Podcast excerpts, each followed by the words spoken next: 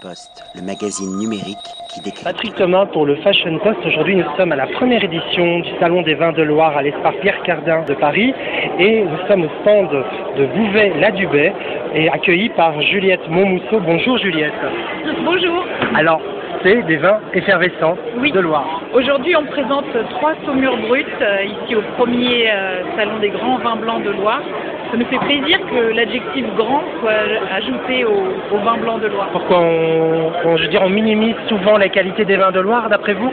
Hum, en tout cas, c'est l'opportunité euh, pour nous de se présenter de manière un petit peu plus euh, euh, moderne. Et euh, voilà, je pense que c'est ça qu'il faut faire aujourd'hui. À l'approche des fêtes, c'est c'est le moment de goûter quelques bulles.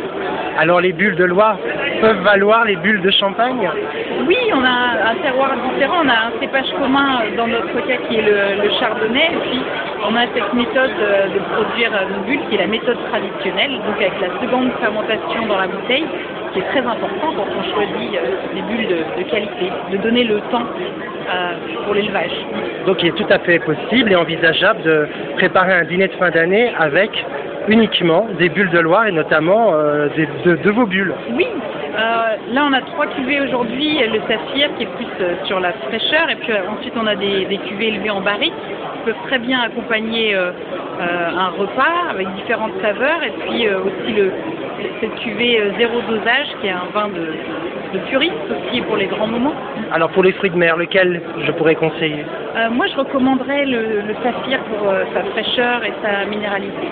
Et puis si par exemple euh, on a une, une volaille par exemple pour le plat, une dinde ou une oie, peut-être le, le- le trésor pour la richesse et l'élevage en barrique. Alors, et le zéro Le zéro, hum, peut-être qu'on peut s'amuser avec un dessert euh, comme une, un dessert simple mais qui peut être délicieux, une poire euh, pochée avec des petits fruits rouges et puis euh, la pureté du, du zéro avec Que- Quelle est la particularité justement du zéro? Euh, bah, c'est qu'il n'a pas de dosage, c'est le vin tout nu, donc là c'est un élevage en barrique qui va ressortir. Ça peut aussi marcher très bien avec des chocolats noirs très purs. D'accord. En plus de très bons vins, puisque je les ai dégustés et je peux confirmer qu'ils sont très bons, mais un très beau packaging. Donc, euh, vous avez vraiment compris l'importance du packaging, euh, surtout dans l'air du temps. Bah, pour nous, ça fait partie euh, de ce moment euh, de la dégustation. tout doit participer à un excellent moment, donc l'œil en fait partie, et puis on doit être séduit et avoir envie de déboucher cette bouteille. Et il est possible de visiter vos caves dans, dans le courant de l'année, sur rendez-vous bien entendu. Toute l'année, toute l'année, euh, sauf le 25 décembre et le 1er janvier, sinon toute l'année. Euh, et on, on propose maintenant la visite de cave à vélo, une nouvelle expérience euh, pour visiter plusieurs kilomètres. Du cyclo-œnotourisme. Oui, absolument. Donc euh, voilà, une nouvelle expérience de liberté dans les caves.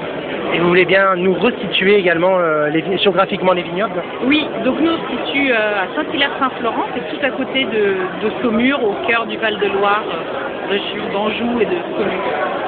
Un grand merci Juliette et à bientôt. Merci beaucoup, à bientôt. Le magazine numérique